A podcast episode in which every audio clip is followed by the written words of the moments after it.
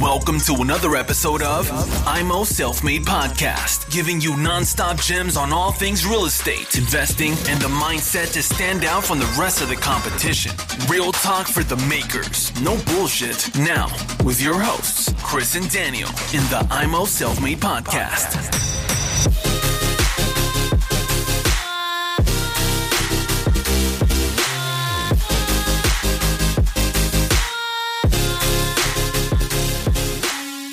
Angenommen, achso, was wir noch völlig vergessen haben, wir haben jetzt den, äh, den Haus äh, haben wir jetzt abgedeckt, wir haben auch Gewerbeteil abgedeckt. Eigentumswohnung, gibt es da spezielle Sachen, worauf ich auch bei der Gebäudeversicherung achten muss? Ähm, eine Eigentumswohnung ist ja meist, also ein Mehrfamilienhaus besteht aus mehreren Eigentumswohnungen und da kann man sich ja ein, zwei Wohnungen kaufen. Angenommen acht Wohnungen, zwei Stück gehören mir. So. Du ja auch mehr. Ne? Also du kannst ja auch mehr davon in der Wohnung kaufen. Oder auch mehr. oder auch mehr. So, dann hat die WEG ja eine Gebäudeversicherung. Ja. So, das heißt, die äh, WEG äh, bestimmt ja auch dementsprechend die Gebäudeversicherung, wo man hingeht, ob man die wechselt oder ob man die ändert, optimiert. Genau. Richtig? Ja. Okay, worauf ist denn da zu achten? Bei einer WEG-Gebäudeversicherung. Ist das gleich wie beim Einfamilienhaus? Oder sollte man dann auf gewisse Dinge achten? Also zunächst mal kann man gucken, ob ähm, es gibt dann so die, die Verwalter haben teilweise Sonderkontrakte mit Gesellschaften, das heißt, die haben da spezielle Leistungspakete für, ähm, die meistens etwas hochpreisiger sind, aber auch relativ viel beinhalten. Ähm, und die können ähm, genau, frei abgeschlossen werden. Letztendlich muss ich gucken, welchen Bedarf habe ich. Also habe ich, die, habe ich die Küche, die ich mit drin habe, möchte ich die mitversichern. Und da geht es halt darum, dass du bei der Eigentümerversammlung sagst, okay, ich habe jetzt hier eine Küche, die möchte ich gerne mitversichern, also möchte ich gerne Produkt XY mit der, mit der Thematik Küchen, äh, vermietete, mitvermietete Küchen gerne mit drin haben, die möchte ich gerne zu der und der Gesellschaft gerne. Ne? Macht halt Sinn. Wobei auch der Verwalter natürlich gewisse Systeme hat, weil der Verwalter ähm, muss auch ähm, Gebäudeversicherungsvergleiche einholen und muss die auch dann den Miteigentümern und Eigentümern zur Verfügung stellen. Ähm, und der, eigentlich hat der, der gute Verwalter ein möglichst hohes Interesse, auch möglichst viel Versicherung abzuschließen, denn auch er ist in manchen Thematiken in der Haftung. Das heißt, wenn er nicht ein Produkt empfiehlt, in Anführungszeichen, muss er natürlich auch gucken, dass das Produkt ordentlich ist. Deswegen hat er eigentlich, sollte er eigentlich auch ein gutes Interesse haben, möglichst umfangreich Produkte abzusichern. Aber auch da, du bist ja selber Eigentümer von Wohnungen, wenn du hingehst zur Eigentümerversammlung, dann gehst du hin und sagst, okay, ich möchte ganz gerne, habe ich mir angeguckt, möchte ganz gerne so und so und so haben. Und dann kann man es dementsprechend den Wünschen äh, berücksichtigen. Wenn du halt einen Minderanteil hast und dein Wunsch wird niedergeschmettert, dann hast du halt Pech gehabt. Obwohl man potenziell in Gefahr sieht? Auch wo man potenziell Gefahren sehen kann, ja. Okay, das heißt im Prinzip muss man ähm, die Eigentümergemeinschaft aufklären. Die, genau, auf die Gefahr sensibilisieren, genau. Oder, auch den, oder, auch mit dem Hausverwalter sprechen und sagen, oder mit dem WEG-Verwalter sprechen und sagen, pass mal auf, komm, ich sehe, das ist das Problem aktuell. Ich hätte das ganz gerne, ich mich da erkundigt, ich möchte ganz gerne da ähm, mehr Infos haben, ich habe was mitgebracht und ähm, er soll sich auch mal erkundigen, dann kann man dementsprechend nachher Mhm. in äh, Best Practice gehen und sagen, komm, was ist da rausgekommen aus dem Thema. Genau. Jetzt habe ich ein WEG-Thema, äh, weil ich das schon mal gehört habe, ist sechs Familienhäuschen aus den 60er Jahren. Und es sind jetzt in, letzte, in, letz, in der letzten Zeit kurz hintereinander viele Wasserschäden entstanden. Ja. So, und dann hat die Hausverwaltung gesagt, jo, wir müssen aufpassen, äh, weil sonst schmeißt uns die Versicherung raus. Warum schmeißt eine Versicherung da Also die Eigentümer raus? Die, die Versicherung ist ja ähm, in der Regel immer ein äh, gewinnoptimiertes Unternehmen. Also Mhm. letztendlich will ja, will ja keine Versicherung gerne zuzahlen. Also wenn es, es gibt ja so eine, so eine Schadenkostenquote Mhm. und aktuell ist es eigentlich so, dass, dass, die, äh, dass viele Gesellschaften in Deutschland ähm, eine höhere Schadenkostenquote haben, als sie Einnahmen haben. Also sie haben also eine erhöhte Schadenkostenquote, das heißt, sie haben mehr, mehr Kosten aufgrund ähm, Schäden und Verwaltung, als sie an Beiträge einnehmen. So. Deswegen gucken die auch, okay, welches Risiko läuft gut. Es kann ja sein, dass zum Beispiel zwei Häuser, ein Haus gehört mir, ein Haus gehört dir. Mein Haus ist schadenfrei ähm, und dein Haus hat auf einmal äh, Rohrbrüche in irgendeiner Weise, die vier oder fünf beschriebenen. Da muss man sich fragen, wie kommt das, selbes Baujahr, wie kommt das, dass bei dir die Rohrbrüche sind und bei mir sind sie nicht? Das kann natürlich sein, weil die Handwerker damals vielleicht ein bisschen schludrig waren, also es ist meistens ein subjektiver Faktor dahinter. Also entweder die Handwerker waren vielleicht irgendwas oder, oder ähm, ich habe anderes Material genommen oder meine Mieter gehen vielleicht anders damit um oder oder oder. Es gibt ja keinen Grund, warum jetzt auf einmal die Rohre unterschiedlich sein sollten. So. Und ähm, natürlich hat die Gesellschaft dann automatisch, okay, wenn, das, wenn, das, wenn, die, wenn die Schadenkostenquote so aus dem Ruder läuft, ähm, müssen wir uns leider von dem Risiko trennen. Das heißt, wenn das, wenn das kostenthematisch für die Allgemeinheit, weil die Kosten werden ja von, von jeder Gebäudeversicherung fließen in einen Pot und davon werden die Kosten und den Schäden bezahlt. Und wenn sich ein Risiko so extrem geht, geht es darum zum Schutz der Gemeinschaft, muss man halt sich ja mal von manchen Risiken trennen. Das kann man so ein bisschen umgehen, indem man sagt, pass mal auf, ähm, deswegen macht es immer Sinn, auch gewisse Makler würde jetzt sagen, ja, dann tausche ich halt, dann gehe ich halt von der Pfefferminz ja weg und gehe zu der äh, Hit-Versicherung zum Beispiel. Ja? Mhm. Letztendlich so natürlich muss auch dann der Vorverlauf angegeben werden und äh, wird dann geprüft und dann wird dann geguckt, die Versicherung sagt dann, okay, komm, wir machen dann für, diesen, für dieses Risiko, was, Rohrbruchrisiko geben wir eine Selbstbeteiligung oder der Kunde muss eine Selbstbeteiligung nehmen oder einen Prämienzuschlag oder beides oder wir zeichnen ihn gar nicht. Ich habe das schon mal gehabt, da war hatte ich einen Kunden auch aus dem Immopreneur-Forum, der ähm, hatte, hatte ähm, fünf, auch fünf Rohrbrüche in, ich glaube, drei oder vier Jahren, ähm, hat das Haus gekauft und ähm, das hatte die Versicherung gesagt, okay, wir den letzten Rohrbruch, ähm, nee, wir wollen da keine Versicherung mehr geben. Also war auch dann eine Gesellschaft, die ich möchte aber jetzt nicht näher erwähnen, weil ich würde jetzt irgendwie in der schlecht reden. Die Gesellschaft wollte das nicht mehr. Und dann ist halt der Mann zum, zum Makler hingegangen. Der Makler hat gesagt, ja, boah, bei dem Schadencode kriegen wir so nicht mehr untergebracht. Und ähm, ja, dann war, kam aber ein Stück über mir auf und sagte, boah, René, was mache ich denn jetzt?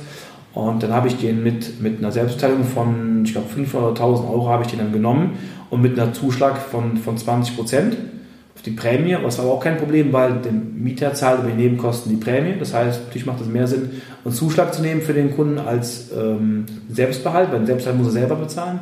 Genau, und dann haben wir es erstmal gezeichnet, zwei Jahre laufen lassen und dann haben wir gesehen, dass da keine Schäden mehr gewesen sind. Da hat der Kunde auch eine Renovierungsmaßnahme im Großsystem äh, gemacht und dann konnten wir nachher auf den Selbstbehalt verzichten, konnten die Prämienerhöhung wieder rückgängig machen und der Kunde zahlt jetzt ganz normal die Prämie wie auch vorher auch.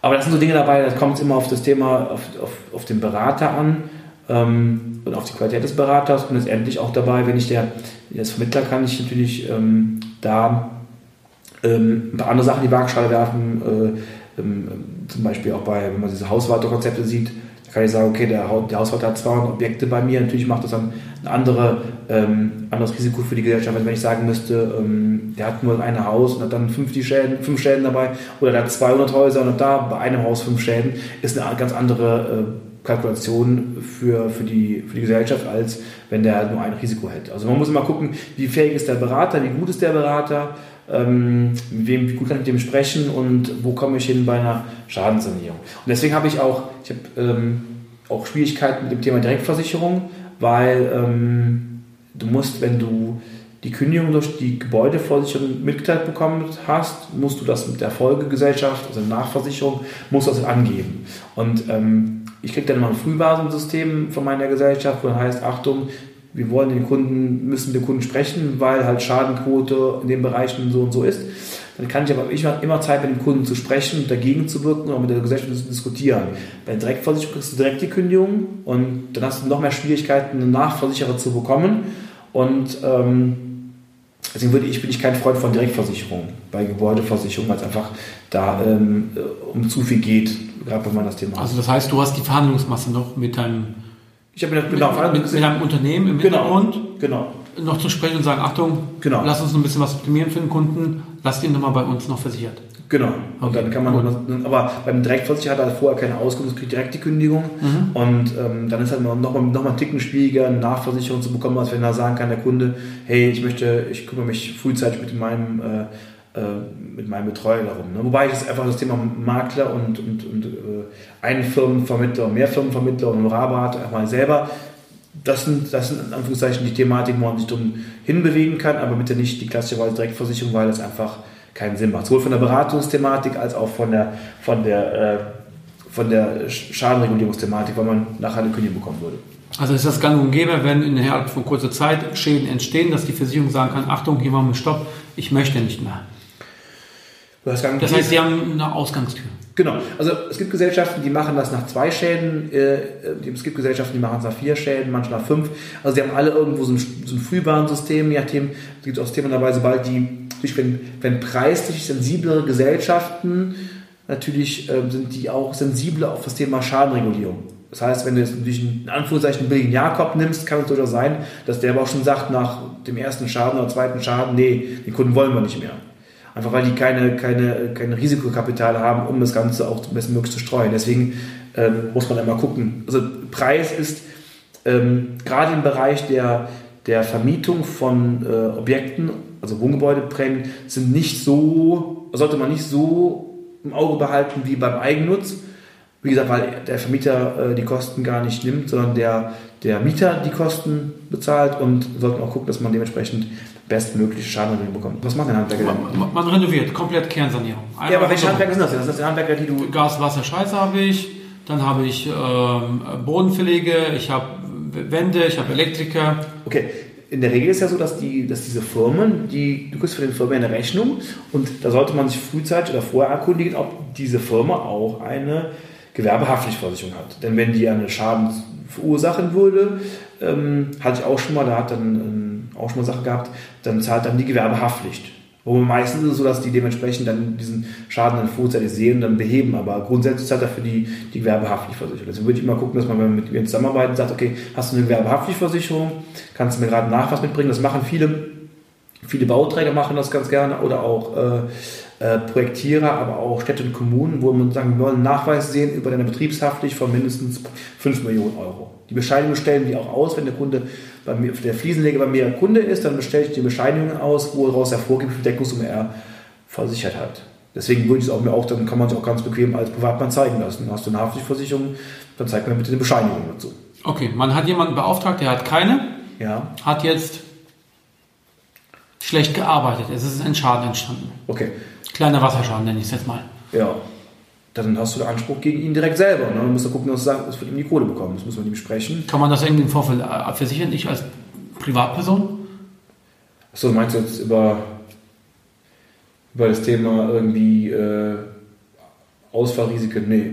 Also mag vielleicht irgendwo, äh, irgendwo eine Gesellschaft geben, aber ist keine Standdeckung, weil das Unternehmen ist riesig. Also das sind, ja, macht halt keiner. Ne? Also also dieses Pech gehabt. Genau. Pech gehabt. Also das heißt, wenn man genau. sich vorher nicht im Vorfeld erkundigt hat, ob das Unternehmen eine Betriebshaftpflicht hat und es entsteht ein Schaden, der Handwerker ist ruckzuck weg, ja. dann habe ich als Auftraggeber, ja, weil ich nicht die Informationen eingeholt habe, Pech gehabt. Genau. Ich kann mal ein Beispiel sagen, das hat mal, hatte, hatte mein, mein Partner Andreas in, in dem Bereich der Finanzierung gehabt. Da gab es einen Kunden, der ist einen Neubau gehabt und dann ist der Elektriker ein Mannbetrieb. Der Elektriker ist halt von der Leiter gefallen mit Herzinfarkt. Also Herzinfarkt weiterfahren, konnte nicht mehr weiterarbeiten, war tot.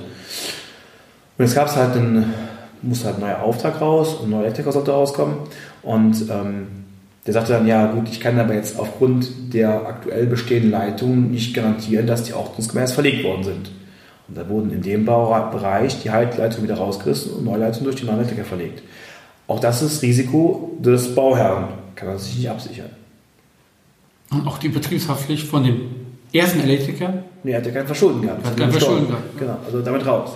Wichtiger Punkt für euch vielleicht ist noch, könnt euch, könnt manche Vermieter oder manche, manche Vermieter lassen sich von dem Mieter gerne die, die, die Haftpflichtversicherung zeigen, dass er eine Haftpflichtversicherung hat und einen Hausrat hat, wobei jetzt Hausrat okay, aber Haftpflicht hat, äh, ist ganz schön und gut. Eigentlich ist es so, dass die der kann ja jetzt halt dann kündigen, hat er dann mal gezeigt, mal kurz, und dann hat er nachher gekündigt, dann habt ihr auch ein Problem. Deswegen würde ich immer auch zu der Gebäudeversicherung auch immer eine Glasversicherung empfehlen. Jetzt könnte man sagen, ja gut, Glas ist ja, wenn ein Sturm ist, über die normale Glasversicherung versichert. Korrekt, aber ähm, was passiert, wenn das, wenn das Glas milchig wird? Was passiert, wenn das Glas äh, gebrochen ist? Kinder spielen draußen mit dem Fußball, kann jetzt nachher gewesen sein, habt ihr nachher einen Fensterbruch und steht nachher da mit, mit einem kaputten Fenster. Und deswegen würde ich auch immer ein Thema auch zur ähm, Gebäudeversicherung, aber eine Glasversicherung nachdenken. Da sind grundsätzlich die, die Außenverglasung, Innenverglasung mit drin. Und das macht auch durchaus Sinn in dem Thema. Genauso würde ich auch zu dem Thema Wertliegen Gebäude, dann hat man das Thema die Glasversicherung, Haus- und Grundbesitzerhaftpflicht raten. Genau, das wäre meine nächste ah, Frage. Habe ich vorweggegriffen. Sehr schön. Kennst du meine Frage? Nein. Wieso? Aber, aber es ist halt Geld zusammen halt, ne? Ja, genau. Nee, erzähl mal, weil für Mieterhaftpflicht, Das habe ich auch gehört äh, und kannte das vorher gar nicht. Okay. Was ist das? Okay. Ähm, es gibt ja die Haftung aus, dem, aus der WEG raus. Also die, normalerweise hat die WEG zu der Gebäudeversicherung auch eine Haftpflichtversicherung. Heißt Haus- und Grundbesitzerhaftpflicht. Da ist zum Beispiel Thematiken drin wie, ähm, ähm, wie man, da das Schnee, liegt Schnee oder es war Eis und jemand würde hinfallen, dann würde halt, der würde halt Oberschenkelhalsbruch und dann müsste da äh, entschädigt werden oder Rentenleistung rausbekommen, würde halt solche Thematiken abgesichert. Also quasi Schäde an Dritten. So. Das ist ganz normal die Haus- und Grundbesitzerhaftpflicht, die halt da irgendwo Sinn macht. Was du aber, glaube ich, meinst, ist die Haftpflicht aus dem Bereich der Sondereigentums und der Garagen. Ja? Heißt zum Beispiel, ähm, Schadenbeispiel, du hast eine, selber eine Küche eingebaut und dann fällt die Dunstabzugshaube dem Freund vom Mieter auf den Kopf und der hat dann äh, einen Knochenbruch im Kopfbereich und äh, fordert von dir Geld. Ähm, quasi aus dem, aus dem, aus, von dir als Eigentümer aus dem Sondereigentum. Dann kann man sich dazu versichern. In der Regel ist es so, einige Gesellschaften bieten da so Pakete an, was ich 12 Euro im Jahr, 20 Euro im Jahr, habe ich alles schon gesehen. Manche Gesellschaften sagen, okay, die, die ersten drei Wohnungen, die ersten drei Garagen, weil das ist auch Sondereigentum, die Garagenthematik, die versichern wir in der privaten Haftpflicht. Ähm, Also es hängt dann immer von, ab von der Gesellschaft zur Gesellschaft, was da so passiert. Aber ist das realistisch, dass eine Abzugshaube dann dem Vermieter auf den Kopf fällt? Wenn man die Küche mitvermietet Aber das hast, hast du zum Beispiel eine eigene Garage und ähm, gehst dann jeden Tag auf die Garage und du hast aus, der, aus dem Garage, da löst ein Dachziegel oder die, die Verplankung fällt runter. Und beschädigt halt das, das Auto des Mieters. Auch das wäre Thema Haftung aus dem Sondereigentum. Könnte passieren. Tiefgarage, Stellplatz, Ja. eins vermiete ich. Er Ja. läuft von der, von der Wohnung in die Tiefgarage rein und rutscht aus. Ja, die Tiefgarage, Tiefgarage wäre, ähm, weil das halt nicht, nicht geschlossenes System ist, wäre theoretisch über die Hausgrundsache, über die WEG abgesichert. Aber, über die WG. Genau, aber die, die, ähm, die äh, Garage und, und Wohnung, ja, da gibt es halt, ähm, letztendlich passiert auch nicht so viel, weil es wäre der Beitrag auch nicht 20 Euro und Mhm. auch nicht in der Privathaft mit dabei, aber wenn was passiert, würde man halt dann dastehen. Würdest du das empfehlen, weil das eine geringe Summe ist? Oder sagst du, Achtung, das ist ähm, nicht der Rede wert? Oder würdest du sagen, kommt drauf an, hast du 100 Einheiten und hast nur 10 Einheiten? Wie würdest du das sehen? Ja, ich, habe das den charmanten Vorteil, dass bei uns die, die ersten Einheiten logischerweise in der privaten Haft mit dabei sind, von daher bin ich da raus. Aber ähm, ist ein Risiko, was heißt empfehlen? Hängt von ab, wenn du jetzt wenn du also mit 20 in Garagenhof mit 20 Garagen hast, macht es sicherlich Sinn, da auch nochmal mehr Haftungsthematik sich abzusichern, als wenn du halt dann eine, eine Garage neben einem Doppelhaus hast als Beispiel. Das ist ein, anderes, ein anderes Thema einfach. Aber wie gesagt, ähm, ich bin da auch tiefenentspannt, weil ich habe ja nur ganze Häuser. Und äh, von daher habe ich das Thema nicht mit der WEG und der SE, also Sondereigentum und Wohnungseigentumsgemeinschaft eine Haftung, sondern ich habe eine Haus- und Grundbesitzerhaftpflicht, die leistet halt für das gesamte Thema. Okay, super, danke dir dafür. Genau.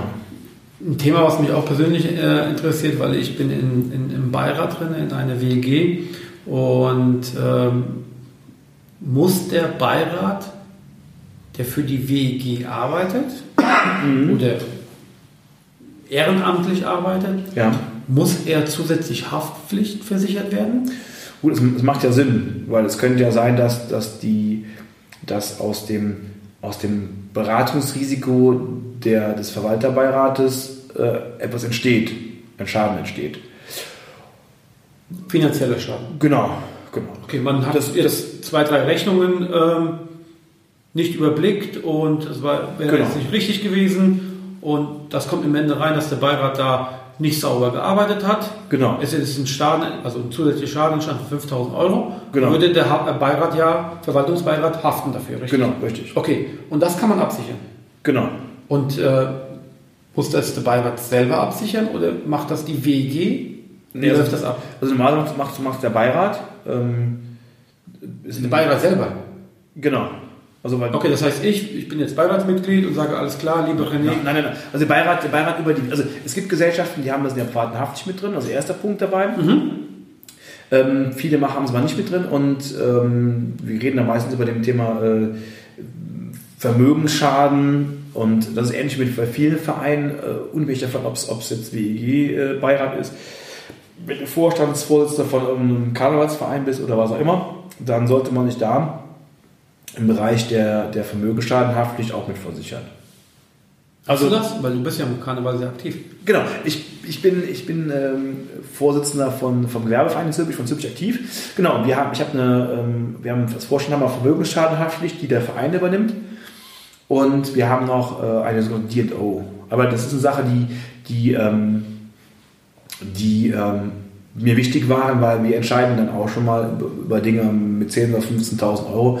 Und ähm, wenn ich jetzt einen habe, der, der ähm, äh, in dem Verein, nicht gut gelitten ist und sagt nachher, ich hätte dann äh, da äh, falsche Entscheidungen getroffen und geht dann gegen mich vor, dann stehe ich dann auch da mit meinem Privatvermögen. Und so ähnlich ist es auch mit dem Thema WEG, wenn ich dann halt Entscheidungen treffe, die eine anzweifelt, dann stehe ich da auch mit meinem Privatvermögen. Und ich mache keine ehrenamtliche Tätigkeit, die auch ja ehrenamtlich ist und kostenlos und hafte auch noch für Dinge, die ich äh, äh selber nicht, nicht entscheiden kann, immer zwingend. Ne? Oder wo die Umstände nicht immer da klar sind. Deswegen habe ich immer ganz gerne da ein bisschen äh, Risiko raus, indem ich eine Versicherung für habe. Genau. Genau, okay. Das heißt, den Beirat am besten anschreiben und sagen, Achtung, habt ihr für den Beiratsmitglieder ja, die, die WG unterstützen in der Verwaltung, habt ihr eine Haftpflichtversicherung. Genau, weil die WG, der Hauswart wird auch wissen, kann sagen, darauf haben wir, haben wir dann für die, für die, für die WG, für den Beirat eine Haftpflichtversicherung, also Wirtschaftsversicherung, dann können wir da, ähm, bist du entspannt dabei. Aber der wird normalerweise auch beraten. Also auch der muss euch dazu beraten. Hast du noch weitere Fragen für mich? Ja, also na, na, selbstverständlich. Achso, okay. ich habe gerade mal in meine Fragenkatalog reingeschrieben, weil wir haben wirklich sehr viele Themen äh, angeschnitten, die sehr interessant sind. Ich konnte auch wieder zwei, drei Punkte mitnehmen. Dafür danke. Aber ich habe hier, ähm, was momentan sehr modern ist, zum Beispiel äh, Spezialvermietungen. Airbnb, Ferienvermietung, Monteurswohnungen und sowas. Mhm. So. Wo habe ich da zu achten, wenn ich, äh, wenn ich sowas mache? Muss ich da etwas zusätzlich angeben bei der Gebäudeversicherung oder interessiert das die äh, Gebäudeversicherung nicht, was du mit deinem Vermietungsobjekt machst? Wir hatten ja eben gesagt, dass das schon interessiert im Sinne von, ähm, was hast du da, hast du da äh, äh Puff drin, Anführungszeichen, was da drin? Letztendlich ist ja so, der, der Wohnraum wird ja ständig genutzt. Das heißt, bei der, bei der normalen Wohnraumvermietung bist du auch, also, oder Raumvermietung für Studentenwohnungen, bist du normal in der Reich der Gebäudeversicherung wird halt nur dann immer abweichend davon abgewendet, wenn es Stundenzimmer sind, also auch wieder in dem Thema ähm, Rotlichtmilieu geht oder wenn du Richtung Hotel gehst. Auch dann würde ich, Hotel will auch für separat deklariert werden. Okay, ich bin im Sechsfamilienhaus drin, habe ja. nur eine Wohnung ja. und die, Wo die Wohnungs-WEG-Eigentümergemeinschaft erlaubt mir dort Airbnb zu betreiben. Ja. Weil sie sich davon vorstellt, alles klar, da wohnen anstatt 30 Tage lang, wohnen da nur 10 Tage lang Menschen drin. Ja. So, ist das ein Bestandteil, was ich der Gebäudeversicherung mitteilen muss? Nee, wäre, dass da ständiger Wechsel ist? Nee, wäre, wäre auch in dem Beispiel so von der Fläche her so gering und auch von dem Zeitthema so gering, dass du es nicht mitteilen musst. Und ich habe angenommen, 70 Prozent der ganze, also die 70 Prozent des Gebäudes gehört mir. Ich würde da auf jeden Fall mit deinem, mit deinem aktuellen Versicherer einfach mal sprechen und sagen, okay, ich habe, wenn 70 Prozent wäre, würde ich es auf jeden Fall thematisieren. Okay. Einfach, wenn die Mehrheit da ist. Genau, ja, auch schon bei, bei 30 Prozent. Also ich will auf jeden Fall das thematisieren und sagen, pass mal auf hier, das, das, das Thema ist, ist, ist da. Und dann würde ich gegebenenfalls auch einen Zweizeiler aufsetzen, der das, Problem, der das Thema schildert und mehr von der Gesellschaft okay geben lassen. Also du sagst, okay, komm, die haben mir jetzt mitgeteilt, ist weiterhin so versichert, mhm. damit du nach dem Schadenfall nicht irgendwie sagst, okay, hier, nee, ist ja überwiegend leer stehen oder was immer. Ich will es mitteilen. Okay, wenn nicht das ja natürlich Kurzzeitvermietung ist ja dann gewerblich. Muss ich dann eine Gewerbe? Ja, okay. Muss ich dann eine Gewerbehaftpflicht haben? Wenn ich das also, angenommen, ich, ich mache das als Unternehmen. Mhm. Ich vermiete über Airbnb als Unternehmen, Kurzzeit. Ja. Brauche ich dafür eine, eine, eine, eine Haftpflicht, also eine Gewerbehaftpflicht für, die, für, für, für dieses Unternehmen? Ähm, was heißt braucht? Macht, macht, würde Sinn machen. Würde Sinn machen, ja. Oder? Also du hast ja diese Thematik aus, dieser, äh, aus dem Sondereigentum, Haft aus Sondereigentum würde ja wegfallen, weil es nicht mehr privathaftlich Bestandteil wäre, sondern machst ja gewerblich. Mhm. Ähm, und da muss man rausarbeiten, ähm, was da für Risiken äh, bestehen und dann macht es auch Sinn, eine Gewerbehaftpflicht zu machen. Ähnlich wie so eine, wie so eine äh, Hotelpension, ähm, ähm, solche Geschichten halt, ja. Mhm. Okay. Also da muss man auch nochmal drauf achten, wenn man. Genau. Aber da empfiehlt, da empfiehlt ich aber auch mit dem Versicherungsberater des Vertrauens zu reden, einfach damit man das Thema mhm. einfach äh, ähm, auch nochmal darstellen kann. Da würde ich mir aber auch von, von der jeweiligen Gesellschaft einfach mal das, das, das grüne Licht per, per, äh, per Brief geben lassen. Oder per, Schriftlich. Genau, auf jeden Fall. Ja. Okay, René, ich denke mal, wir haben äh, das Gebäude versicherungstechnisch schön zerlegen können. Äh, zwischen den Zahlen waren viele Informationen drin, die man in Zukunft beachten sollte. Auch ich habe ein, zwei Sachen mitgenommen, wo ich dann nochmal äh, drüber schauen muss. Deswegen machen wir das ja Ganze hier auch zusammen. Äh, ich gehe davon aus, dass deine Gebäude super versichert sind. Ja, also, also, also ich kann da mal, ich kann da mal eine Anekdote sprechen. Ich Ja, hab, gerne. ähm, hat letztens, ähm, ich muss mal überlegen, wie es genau gewesen ist. Wir hatten ähm, ein Haus, da waren vorher ähm, keine Kellerräume. Ich wollte Kellerräume äh, dort reinmachen und wir hatten ähm, da ein, ein relativ großes ähm, Überdach, also ein, ein, ein Nebengebäude, was überdacht war, wo aktuell aber relativ viele Löcher gewesen sind aufgrund eines Altschadens Hage. So, und das haben wir jetzt mittlerweile gemacht und ähm, hatten dann das Problem, dass ähm, wir, wir dann auch den, den, die Regenrinne wieder an den Kanal angeschlossen haben und haben dann festgestellt, dass ähm, das Thema, dass diese Fläche so weit, ähm, dass der Kanal zu war. Und dann haben wir, ähm, habe ich dann einen Deckachtungsdienst geholt, also die machen halt die, die Rohre frei und die sagten mir dann, ähm, nee, da, der Kanal, der dort liegt, der eigentlich für Entwässerung des Daches sein sollte, der hat aber keinen Ablauf, also der läuft nicht in den Kanal. Deswegen ist, er- der auch nicht verstopft, sondern da gibt es keinen Ablauf und deswegen gab es da ein Hochwasser oder Wasser, was sich hochgerückt hat aus, aus, diesem, aus diesem Überlauf des Kanals und ist mir dann in den Keller reingelaufen. So. Ähm, war halt sehr schön für mich, weil ich dachte, okay, eigentlich hätten die das anschließen müssen. Also war quasi ein, ein versteckter Baumangel wahrscheinlich irgendwann mal, aber nicht aufgefallen, weil das, das, weil es einfach irgendwo weggesickert ist. Ne? Ja, und ähm, habe es behoben, indem ich, weil das Grundstück sehr groß ist, indem ich das, das, das ähm, normal hast du einen Kanal Anschlussfläche, das heißt, du musst eigentlich das, den Kanal dort nutzen, kann anschließen. Und ich habe jetzt hinten habe ich jetzt wasserfest aufgestellt, die dann zur äh, Bewässerung des, der restlichen Fläche dienen und die halt keine Schwierigkeiten machen mit dem, wenn die halt äh, überlaufen. Aber muss man auch achten, so ein paar Sachen gibt es einfach, die man ähm, beim Tun entdeckt, ähm, die man vorher noch nicht hatte. Angenommen, da- dadurch würde ein Schaden entstehen am Gebäude. Wer zahlt sowas? Ja, wenn ich es versichert habe durch, durch Überschwemmung und Starkregen, ist dann die Auch Gebäudeversicherung. Ansonsten ähm, habe ich halt Pech gehabt. Auch wenn es ein Baumangel ist? Ja, gut, die Frage dabei ist, ähm, du wirst ja keinen Handwerker mehr finden, der damals verlegt hat. Also, das wird ja keinen mehr geben, der vor meinetwegen vor 30 Jahren das Thema da, also wird keine, keine Register möglich mehr sein, weil die Firma es wird nicht mehr geben und so, dann, dann bist du automatisch mit dabei.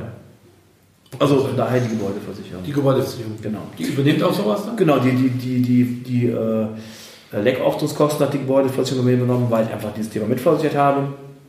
Ich habe es aber nachher an. Es gab halt keine, ich habe den, äh, den Keller äh, selber äh, äh, leer schleppen lassen ähm, und dann war das aber, da waren auch keine, keine Mieterkeller drin, das heißt er war noch leer. Das heißt, es ist weggetrocknet und Thema gegessen. Also für mich war kein großer Schaden und die äh, drei, vier Stunden da leer schippen war nicht der Rede wert. Okay, verstehe. Okay. Ja. Aber danke dir trotzdem und auch der Community, dass, Ja. Dass sie den Podcast hören und dass sie äh, das Ganze, meine Stimme ertragen haben, in Anführungszeichen. Nein, aber Spaß. Ähm, ich hoffe, es war für jeden informativ und hat jedem Spaß gemacht. Mir hat es auf jeden Fall Spaß gemacht und ich freue mich auf weiteres. Definitiv, da hast du gerade äh, super das Wort ergriffen, weil wir schon über eine Stunde wieder dabei sind.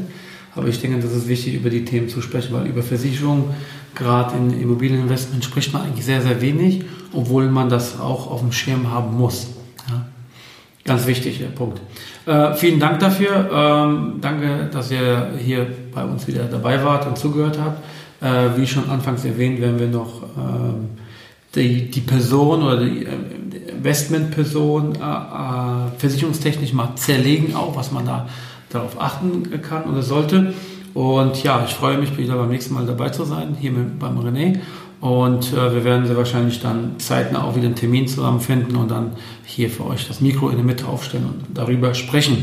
Ich bedanke mich. Vergisst bitte nicht, äh, 5-Sterne-Bewertung abzugeben und uns überall zu abonnieren äh, in den Plattformen, wo ihr gerne unseren Podcast hören möchtet.